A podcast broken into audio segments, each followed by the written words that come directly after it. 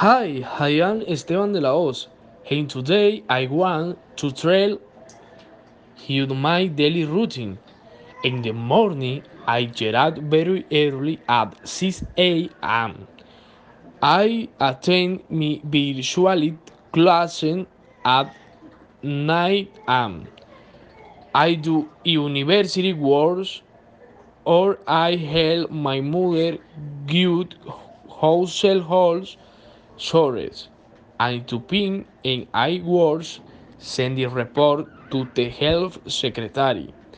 At night I watch movies, listen to music, play the accordion or read class and finally I go to sleep at 9 p.m.